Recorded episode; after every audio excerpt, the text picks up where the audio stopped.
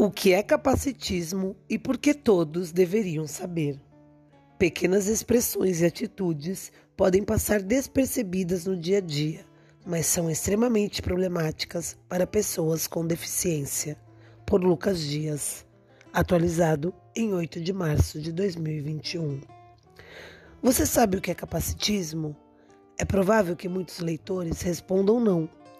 A palavra lembra outra com o mesmo sufixo ismo como racismo e elitismo, mas na maioria dos casos não desperta nenhuma associação na cabeça das pessoas, mesmo que em suas vidas já tenham topado com essa questão.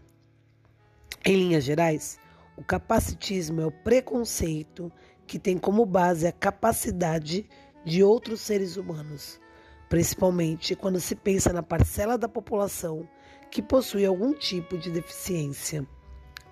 Uma sociedade capacitista é aquela que não enxerga uma pessoa com deficiência, ou, abreviando, um PCD, como um ser humano normal.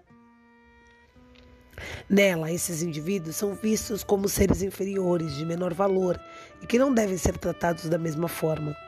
Nesta quinta-feira, 3, Dia Internacional das Pessoas com Deficiência, o guia dá sua contribuição para mudar essa realidade. De acordo com os dados do Instituto Brasileiro de Geografia e Estatística, IBGE, de 2020, e revista em 2018, 6,7% da população brasileira tem algum tipo de deficiência. São cerca de 14 milhões de brasileiros, um número expressivo. Mas no dia a dia, não é difícil encontrar discursos e atitudes que reforçam a exclusão das pessoas com deficiência e passam despercebidos pela maioria. Muitas pessoas ainda têm dificuldade de enxergar o racismo, o machismo e a LGBT e a transfobia no cotidiano.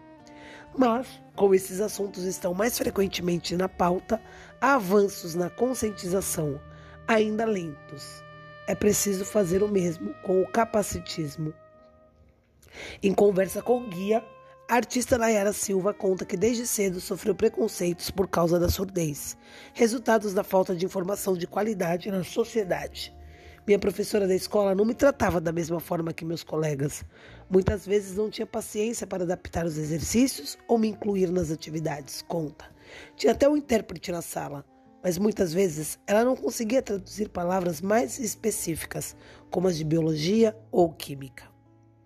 Hoje, Nayara, que tem a língua portuguesa como segunda língua, trabalha traduzindo e interpretando para a linguagem de sinais. Além disso, também cria conteúdo para a internet, como poemas que refletem a posição do surdo no Brasil. Não sou diferente. Sou um ser humano normal como todo mundo. A diferença é que meu ouvido tem uma falha e não consigo escutar. Mas é só isso. Tenho o mesmo potencial que qualquer um, reflete a jovem ao lembrar de quando ia em entrevistas de emprego e era tratada de maneira diferente de outros é, candidatos. Tratamento diferenciado? Durante a conversa que teve a participação da intérprete Priscila Fernandes, Nayara esclareceu algumas dúvidas de questões que podem auxiliar na construção de um futuro menos capacitista e mais inclusivo. Para ela, a melhor forma de se referir à condição de uma pessoa com deficiência é perguntando Perguntar não ofende. O que é ofende? É você chegar a um lugar e ser apresentado como gente? Essa é a Nayara, ela é deficiente. De acordo com o jovem, o termo deficiente não é o mais indicado e pode ser ofensivo para partes da comunidade PCD. Essa palavra já é datada e remete a termos que a classe médica usava anos atrás. Além disso, ela coloca um rótulo na pessoa que parece impedi-la de ser outra coisa a não ser deficiente. É bom lembrar que por um tempo foi usado o termo portadora de deficiência, que também caiu por inadequação. Nayara fala que muitas vezes sente um monstro ou uma portadora de uma doença contagiosa, como se as pessoas tivessem medo de falar com ela. E como se ao falar comigo e percebessem que sou surda, as pessoas simplesmente parassem de me enxergar como igual. Se alguém na rua me aborda perguntando onde fica tal lugar, Explico que sou surda e peço para repetir mais devagar, para eu ler os lábios. A pessoa simplesmente desiste e prefere perguntar para outra. Conta.